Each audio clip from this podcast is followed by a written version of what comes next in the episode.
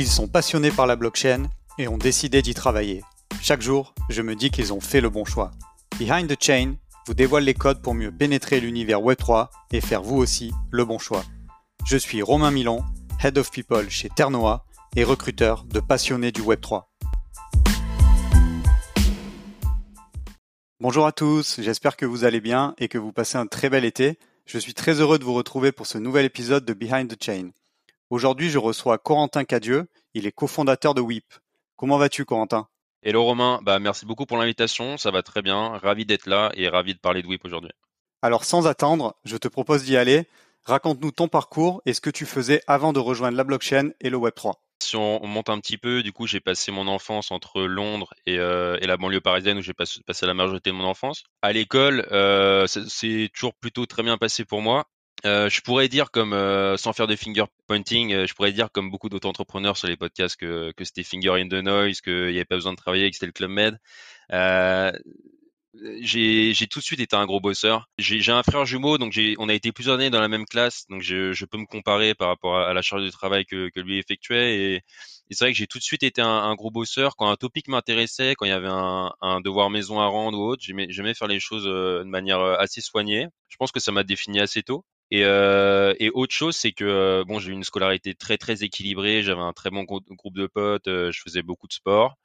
Mais assez tôt, j'ai eu un besoin d'être profondément inspiré par par des gens qui, qui, qui me parlaient. À l'époque, c'était les scientifiques.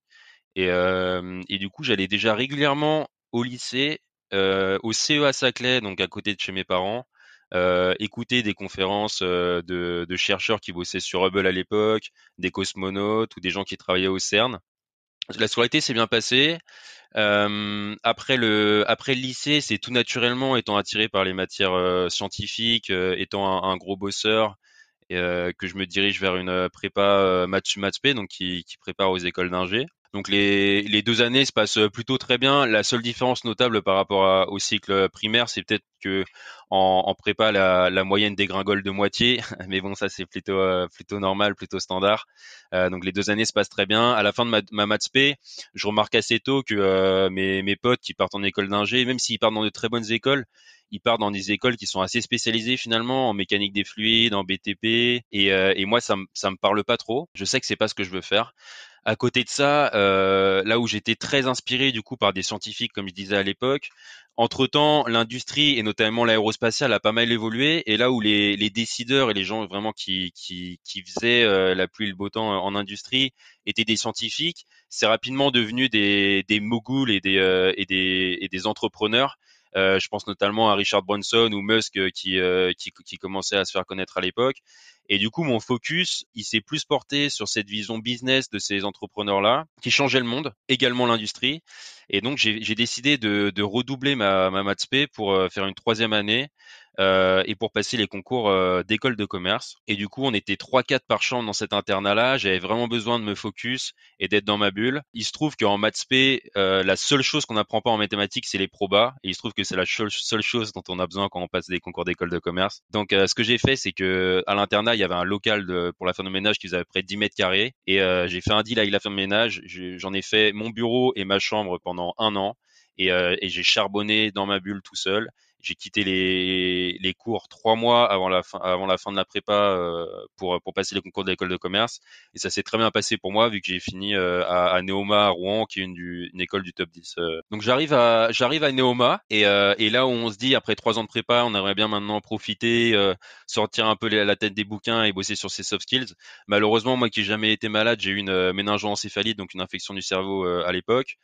Euh, donc j'ai, pas, j'ai, ça m'a un peu euh, flingué mon début de, d'école de commerce. J'ai passé pas mal de temps à l'hôpital et ensuite euh, les groupes de potes c'était déjà un petit peu fait. Donc je reviens en école. Euh, je me fais un groupe de potes euh, très rapidement tout de même, qui, qui est un très bon groupe de potes encore aujourd'hui. Mais ce que ça a changé en moi à ce moment-là, c'est que j'ai vraiment mesuré, comme tous les gens qui, qui ont des maladies graves ou des accidents, euh, la valeur de la vie. Et moi qui avais besoin d'être enlighté et inspiré déjà par des entrepreneurs notamment, à partir de ce moment-là, en tant qu'individu, je me suis vraiment dit, OK, comment est-ce que je peux avoir le plus euh, d'impact possible euh, dans ma vie euh, Comment est-ce que je peux donner la, meilleure version de, de moi-même? Depuis, j'ai pas arrêté de me challenger. J'ai été accro, euh, accro au challenge, euh, que ce soit dans le boulot ou, euh, ou dans les expériences perso.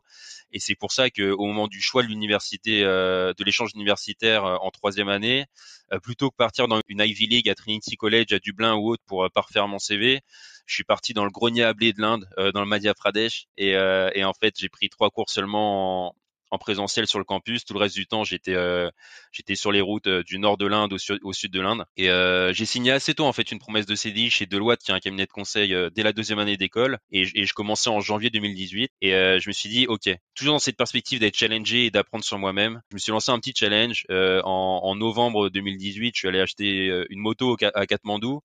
Et, euh, et, je suis allé tout seul jusqu'à la frontière avec le Tibet, en dormant dans des fermes, en rencontrant tout un tas de personnes. Donc ça, ça a été une expérience qui m'a qui m'a aussi pas mal défini en tant qu'individu, qui a fait comprendre pas mal de choses sur moi-même et sur ce que j'aimerais faire dans, plus tard. Et, euh, et, à ce moment-là, la, la dimension, euh, je suivais encore plus d'entrepreneurs. La dimension, euh, voilà, je savais que je voulais je voulais faire l'entrepreneuriat plus tard. je savais également que passer par la finance était un était un bon moyen pour moi de d'être auprès de décideurs rapidement et d'évoluer très rapidement, de me faire une certaine image. Et, euh, et, du coup, euh, je reviens de ce trip-là. Euh, je commence chez Deloitte en transformation finance. Donc, j'accompagnais des, directions financières sur leurs problématiques stratégiques et opérationnelles. je suis très vite repéré chez Deloitte. Ils me proposent une mission de sept mois à, à Bucarest parce que Deloitte n'avait pas encore de tour en Roumanie.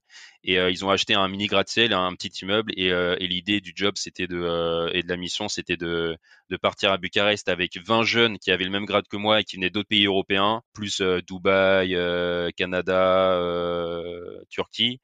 Et, et, donc c'était un peu un Erasmus. On est parti à 20 et, et on a dû recruter tous les gens dans la tour. Donc on gérait chacun 8 à 10 collaborateurs. Et l'idée c'était quand on part au bout des 7 mois que que la tour soit complètement opérationnelle sans les expatriés j'ai adoré cette expérience, ça m'a conforté dans mon choix de faire l'entrepreneuriat plus tard. C'était vraiment une, expérience un peu intrapreneuriale slash entrepreneuriale et, la gestion de projet comme ça, ça m'a beaucoup parlé.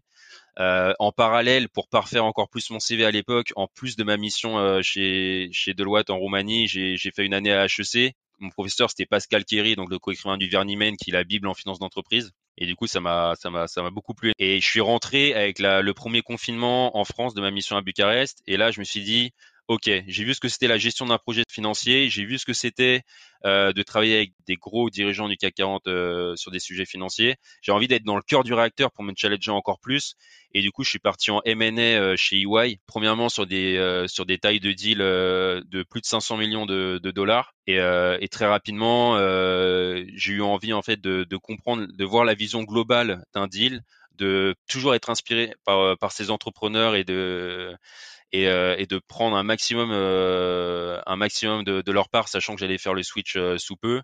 Et ils m'ont tous dit unanimement. donc, je suis allé en small et mid cap, pardon, où j'ai fait, j'ai travaillé sur des deals entre 50 et 300 millions de dollars. Et, et tous unanimement, ils m'ont dit, Corentin, t'as as fait quatre ans et demi, euh, t'as as déjà un beau CV, euh, t'es es légitime à, à, lancer ton entreprise et, et, la meilleure la meilleure façon de commencer c'est de c'est de se lancer et c'est pour ça que neuf mois plus tard, en janvier 2022, on a lancé WIP avec mes, mes deux associés. Ok, c'est hyper intéressant ton parcours en tout cas. Euh, merci beaucoup. Il y, a, il y, a, quelques anecdotes en plus, euh, je trouve, euh, qui sont assez marrantes, notamment avec la femme de ménage. Alors, tu as un parcours, on va dire, en début de carrière plutôt conventionnel, effectivement, dans des, dans des gros cabinets, des Big Four. Est-ce que tu peux nous dire comment tu es arrivé dans le secteur de la blockchain et du Web3 et qu'est-ce qui t'a donné envie d'y travailler et de te lancer? Je suis arrivé assez tôt dans le secteur de la blockchain en, en 2016, janvier 2016. premièrement, à titre voilà spéculatif euh, investissement perso. Puis euh, petit à petit, euh, je me suis, comme on dit, j'ai dig down the rabbit hole, comme on dit. Et mmh j'étais d'abord là pour pour le la spéculatif et puis ensuite j'étais plus là pour pour la tech, for the tech comme, comme les les gens du Web 3 disent.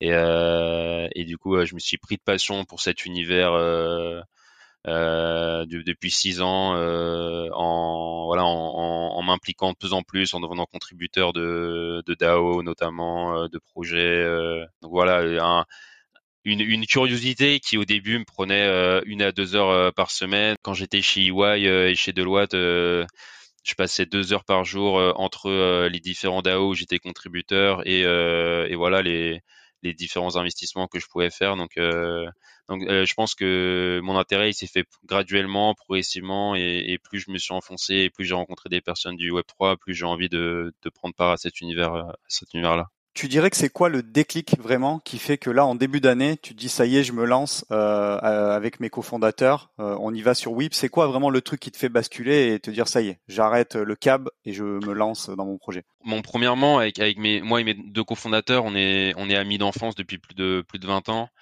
Euh, on, s'est un peu perdu de vue pendant nos études supérieures. Il y en a un qui est parti euh, du coup à l'Imperial College à Londres et l'autre à McGill au Canada.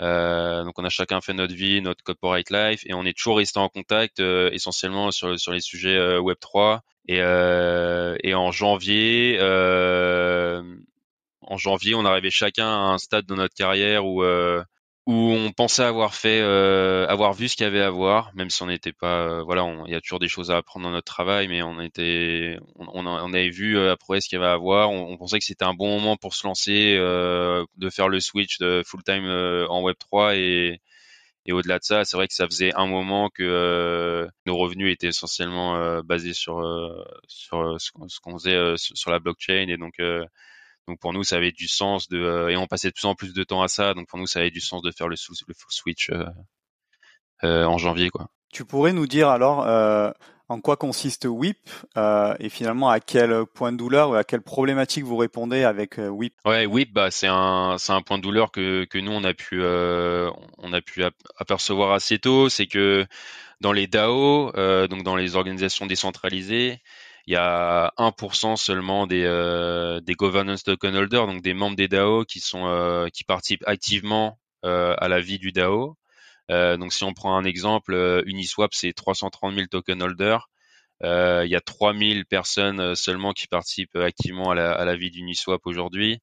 ce qui fait que les, les, les DAO qui sont pour moi le, le futur des organisations, euh, qui sont là pour organiser l'Internet. C'est un modèle un peu défaillant aujourd'hui, enfin qui pèse quand même 10 milliards de dollars, mais qui, qui a du mal à qui s'entériner et, à, s'implémenter vraiment parce que parce qu'on a du les gens ont du mal à être incentivés.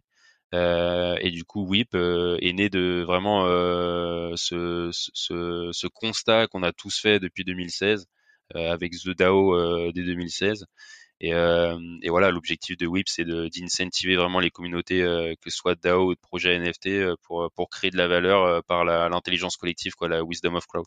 Du coup, comment votre solution répond à ça? Comment vous faites pour justement inciter les holders de tokens à venir s'impliquer dans la justement dans le fonctionnement de la DAO Est-ce que c'est via de la gamification? Euh, Bon, incentivation, t'en as parlé avec, j'imagine, peut-être des mécanismes ou via rewarder en fonction de voilà de l'implication qu'on a. Est-ce que tu peux nous décrire finalement, euh, voilà, concrètement, euh, comment ça marche? Alors le projet est relativement jeune, j'imagine qu'il y a encore beaucoup de choses dans les cartons, mais voilà, comment vous, c'est quoi votre vision et comment concrètement vous allez faire pour davantage impliquer les gens? Alors, euh, donc déjà pour le produit, nous on on n'aime pas le mot métaverse, mais on a un monde en, en 2D où chaque chaque membre de DAO, chaque contributeur DAO apparaît sous la forme d'un avatar. Donc il y, a déjà la version bêta qui est live. Euh, quand les gens euh, arrivent sur Whip, c'est un monde euh, en 2D pixelisé un peu à la Zelda ou à la Pokémon. ça permet des interactions très rapidement entre entre les membres des DAO. Donc ça c'est l'espace public. Et ensuite chaque DAO a, a une petite maison qui est loquée ou par le token du DAO ou par le le NFT du DAO, ou ça peut être un, mot de passe à quatre ou six chiffres. Et, au sein de ces maisons, euh, ce sont toutes les communautés euh, des DAO qui travaillent euh, toute la journée dans WIP. Et donc on les aide sur quatre axes. Le, premier axe c'est awareness, donc on, apporte de la, compréhension de ce que fait vraiment le projet aux membres contributeurs du DAO, de l'acquisition. donc quand les gens entrent dans cette maison là, s'ils veulent contribuer euh, euh, au DAO, ils ont euh, plein de Google Docs pour le faire, suivant s'ils veulent être développeurs pour le DAO, s'ils veulent aider sur des aspects marketing ou plus financiers. donc on aide les DAO à recruter les, personnes dont ils ont vraiment besoin. on active du coup ces contributeurs-là et après rétention, vu que appartenir à cette à cette maison-là qui qui a qui a l'image du DAO, c'est-à-dire qu'il y a des maisons qui sont en forme de mochi, il y a des maisons qui sont en forme de citadelle ou autre. La, maison correspond vraiment à l'identité graphique du, du, DAO. on crée de la rétention puisque chaque chaque membre au sein de, de, ces maisons peuvent se rencontrer toute la journée, que ce soit en call avec des avec des micros ou en visio. Euh, échanger ensemble, se airdrop des tokens si jamais il y en a qui ont des propositions de valeur et qui veulent euh, incentiver leurs membres. Et du coup, on crée de la rétention des communautés au sein, euh, au sein des DAO de cette manière-là. Très intéressant. Du, coup, aujourd'hui, vous, vous, utilisez quel type de technologie pour, pour monter la solution? La question, c'est est-ce que c'est plus du back-end et du front-end ou est-ce que c'est les technologies, quelle blockchain on utilise? Plutôt sur la partie blockchain. Alors nous, on est, blockchain agnostique, c'est-à-dire qu'on intègre euh, un maximum de blockchain. Euh, aujourd'hui, on a, signé un partenariat avec NIR, donc on est rentré dans l'écosystème euh, NIR. donc notre priorité, c'est d'onboarder des projets de l'écosystème NIR, qui, a, qui a une blockchain qui correspond tout à fait à, à euh, voilà ce que ce que nous on, souhaite faire. Il y a il y a énormément de projets intéressants sur l'écosystème, que ce soit des des DAO, des communautés de NFT, euh, des projets DeFi, etc. Pour une euh, une vision plus plus lointaine, future. Euh, il, va y avoir en se connectant sur WIP, donc on connecte notre wallet, notre, Meta, notre MetaMask ou, ou Wallet Connect, ce qu'on veut, et en sélectionnant le, en sélectionnant euh, le, la blockchain sur laquelle on veut travailler, ça charge un subworld, donc euh, un métaverse, une, une carte euh, correspondant à la blockchain sélectionnée, sur laquelle on va avoir tous les projets qui travaillent sur cette blockchain-là, et ça va permettre des interactions beaucoup plus beaucoup plus rapides et, et, euh, et sympa entre des, des, projets qui travaillent sur le même blockchain, euh, voilà, pour qu'ils puissent brainstormer ensemble, euh, travailler ensemble et collaborer. Quoi. Tu me disais du coup tout à l'heure que vous travaillez avec l'écosystème de NIR. Est-ce que, est-ce que tu peux nous donner des noms de projets qui aujourd'hui sont, sont vos partenaires qui vous aident à justement à lancer le, le produit? On a, c'est, c'est tout récent, mais on vient d'intégrer euh, Arrose et Studio, qui est un, qui est un studio euh, euh, qui est une galerie d'art à la base euh, basée à Lisbonne, en banlieue de Lisbonne, et, euh, qui, qui aujourd'hui est également galeriste pour des, pour des projets NFT. on a Race Farms, qui est un projet de agriculture verticale et qui a intégré également NIR puisqu'ils ont des, ils veulent fonctionner comme un DAO. Euh, donc, euh, donc voilà, ça va de, du développement personnel à la permaculture, euh, au, au, aux, galeries, aux galeristes. Donc, donc c'est ça qui est excitant aussi. Il y a une diversité des DAO qui fait qu'on travaille avec plein d'acteurs différents au quotidien. tu pourrais nous dire du coup au quotidien ce que tu fais? Voilà. Alors aujourd'hui, tu es cofondateur. je crois que tu as un rôle de CEO dans la structure. C'est quoi ton quotidien? Tu peux nous donner un peu de détails sur tes missions, ce qui t'anime et ce que tu voilà ce que tu fais. Alors moi du coup, je suis CEO slash CFO de, WIP. Euh, donc il y a, la partie CFO euh, qui, correspond à, mon background euh, institutionnel. Donc là, je vais aider sur sur les forecasts sur les forecasts financiers, sur la stratégie financière de WIP. également, comme tout DAF, je vais m'occuper de la partie ressources humaines vu qu'on recrute pas mal en ce moment, donc faire passer les entretiens, faire du sourcing, etc. Et après, il y a la partie plus CEO. Donc, euh, on, on est en pleine levée de fonds en ce moment. Donc, euh, je vais m'occuper des relations avec les investisseurs. Euh, c'est moi aussi qui suis en charge du, euh, du business développement. Donc, euh, contacter des nouveaux clients, faire le follow-up avec les, les clients qu'on a actuellement.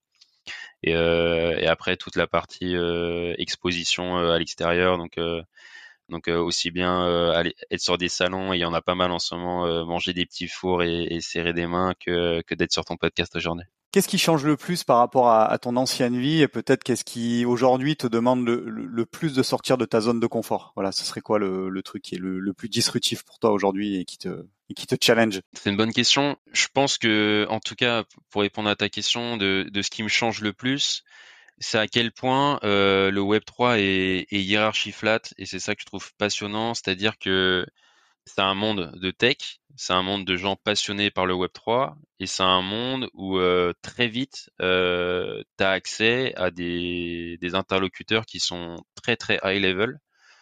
C'était déjà dans le cas dans, dans mon métier quand j'étais chez Deloitte EY où je parlais à des, des, des dirigeants d'entreprise. Mais mais c'est encore une échelle différente euh, où là, euh, par exemple, euh, sur notre one pager et sur nos, les documents pour nos investisseurs, on a des gens du board de, de Polygon qui nous ont aidés à une, une heure par semaine à créer de la doc pour les investisseurs, donc des one pager, des Google Docs. Donc c'est hallucinant. On se demande où, où, les, où ces gens-là vont, vont trouver du temps. Et puis plus récemment, avec l'écosystème euh, Binance, euh, j'ai pu rencontrer euh, CZ, donc le, patron de Binance et AI, la, cofondatrice de Binance, ils discutaient ensemble et, et, et ces gens-là, parce qu'ils veulent créer de l'adoption sur la blockchain et qui sont passionnés par ce qu'ils font, ils n'hésitent pas même quand les projets sont assez embryonnaires comme le nôtre à, nous accorder du temps et et ça, je pense que c'est le vrai game changer pour moi depuis que je travaille dans le Web 3 et c'est ce qui me plaît le plus. Euh. Et après, euh, sur la partie qu'est-ce qui est le plus challenging, je dirais que c'est euh, moi j'ai un profil voilà j'ai fait des études en prépa d'ingénieur mais j'ai un profil quand même très business et, euh, c'est vrai que c'est un environnement qui évolue très vite et il faut se tenir euh, faut se tenir vraiment informé des, nouveautés qui peuvent apparaître euh, moi, ça me passionne, donc j'y consacre beaucoup de temps. Euh, heureusement, mes deux cofondateurs, ils ont un profil euh, beaucoup plus tech et, du coup, ils peuvent, ils peuvent m'aider, ils me vulgariser ça par moment, mais, euh, mais c'est peut-être ça qui est le plus challengeant pour moi, effectivement. Merci pour euh, merci pour ta réponse et, et pour ta transparence. Tu, tu, conseillerais quoi du coup à quelqu'un qui hésite encore à se lancer euh, Toi, tu as franchi le pas, on va dire en début d'année. Ce serait quoi le truc que tu lui dirais pour lui dire allez, vas-y, lance-toi, c'est le moment. Ouais, c'est euh, vraiment LFG comme on dit dans le milieu, let's fucking go. Euh, genre euh, une, une, super étape pour commencer pour moi, c'est il, faut il faut vraiment se dire que c'est et, moi voilà j'ai travaillé en industrie, en, assurance et tout quand j'étais en conseil. c'est le seul milieu à ma connaissance qui qui t'offre un, un, carnet d'adresses aussi rapidement et, et une, une proximité avec avec des cofondateurs donc euh, pas hésiter à aller euh, aller à des meet-up. Il y en a il y en a un milliard qui sont organisés euh, notamment sur Paris pour les gens qui sont sur Paris ou, ou Toulouse ou Bordeaux toutes les semaines. Aller à ces meet-up là. Même si au début on, on, va se dire mais voilà moi je suis juste investisseur à mes heures perdues sur Binance, euh, qu'est-ce que j'irai faire là-bas? Les gens, ils seront, ils seront plus que ravis d'échanger avec vous. On parle de passionnés qui, qui adorent transmettre et, et, voir que les gens s'intéressent à ce qu'ils font.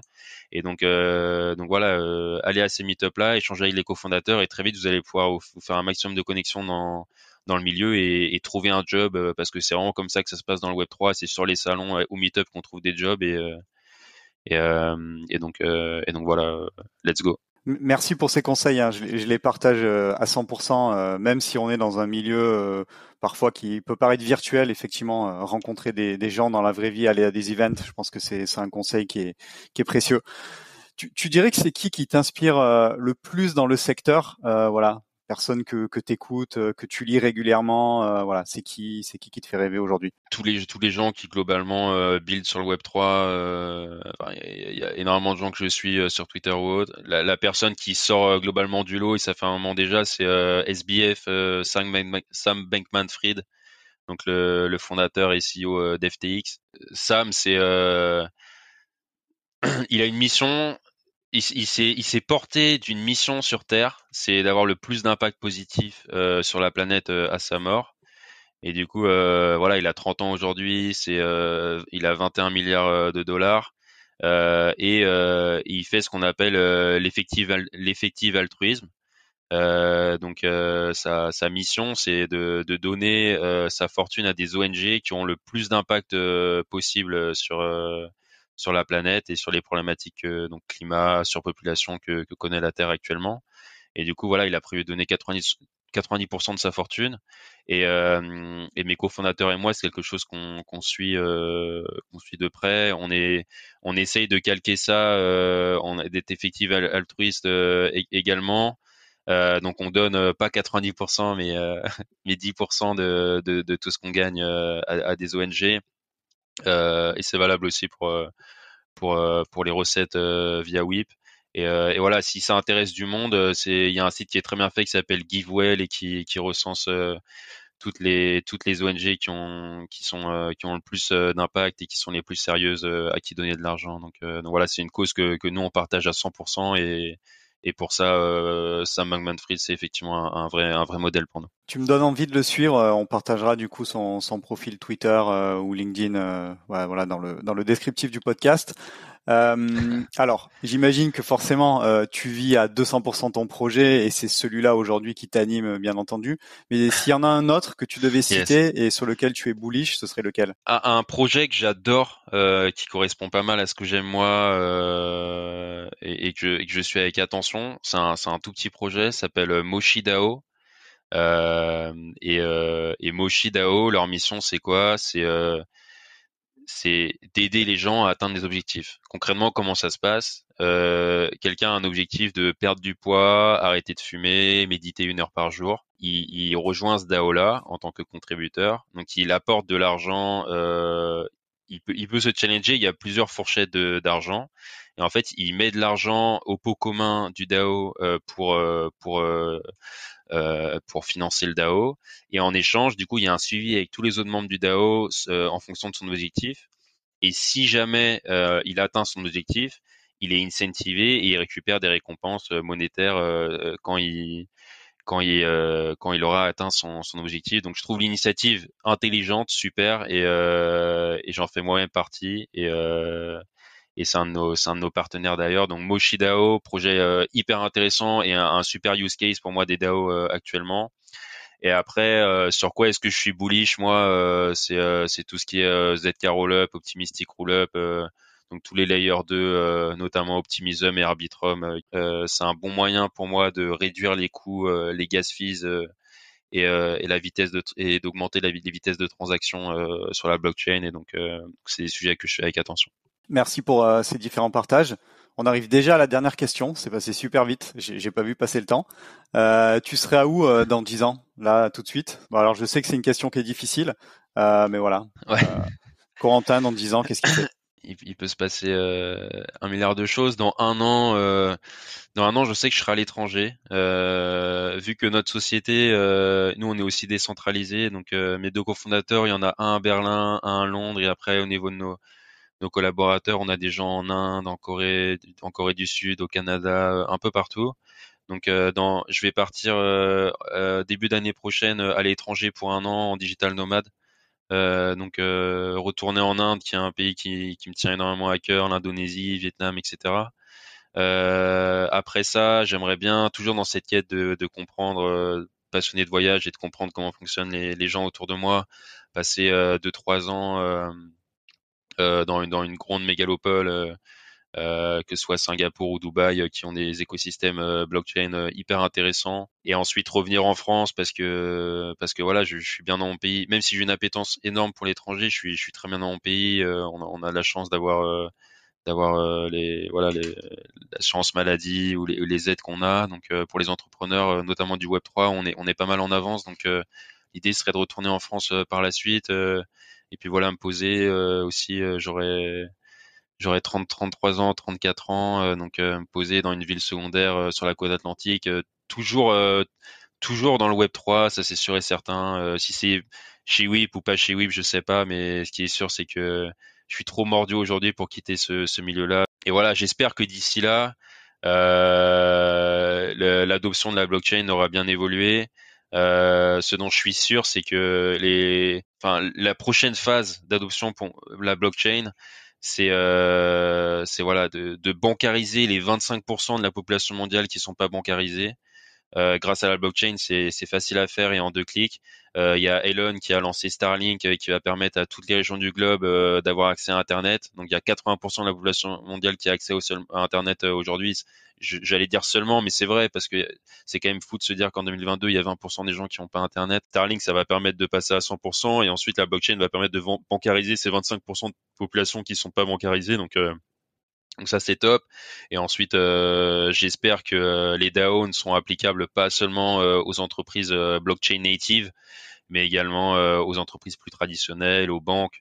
moi, j'ai un oncle qui travaille dans une banque régionale et, c'est des sujets qui qui sont déjà en train d'aborder aujourd'hui. Donc Donc voilà, c'est un super modèle les DAO euh, qui permet aux entreprises de d'automatiser plein de choses et du coup euh, j'espère que ça va vraiment se propager comme euh, moyen de, construire une organisation et, pourquoi pas aux ETI dans un futur encore plus lointain du style Chanel ou les entreprises qui sont très familiales encore. voilà pour ma vision de la blockchain. Écoute, il me reste à te remercier pour, euh, pour cet épisode. Euh, j'ai appris plein de trucs, j'ai plein, plein de projets et, et plein de, de, profils LinkedIn à, à aller regarder. Euh, donc écoute, euh, j'ai passé un super moment avec toi. Euh, J'espère que, que tu as pris plaisir aussi à, à, réaliser cet épisode. Eh ben, merci beaucoup pour l'invitation, Romain. Effectivement, c'était super intéressant. Merci pour l'échange et, euh, et, et, voilà, on se tient au courant et, et à très vite. Avec grand plaisir. Merci encore et puis bah, bonne chance à, à WIP et, et j'espère que vous serez couronné de succès. À très vite, Corentin. Merci. Merci. À très vite. Ciao.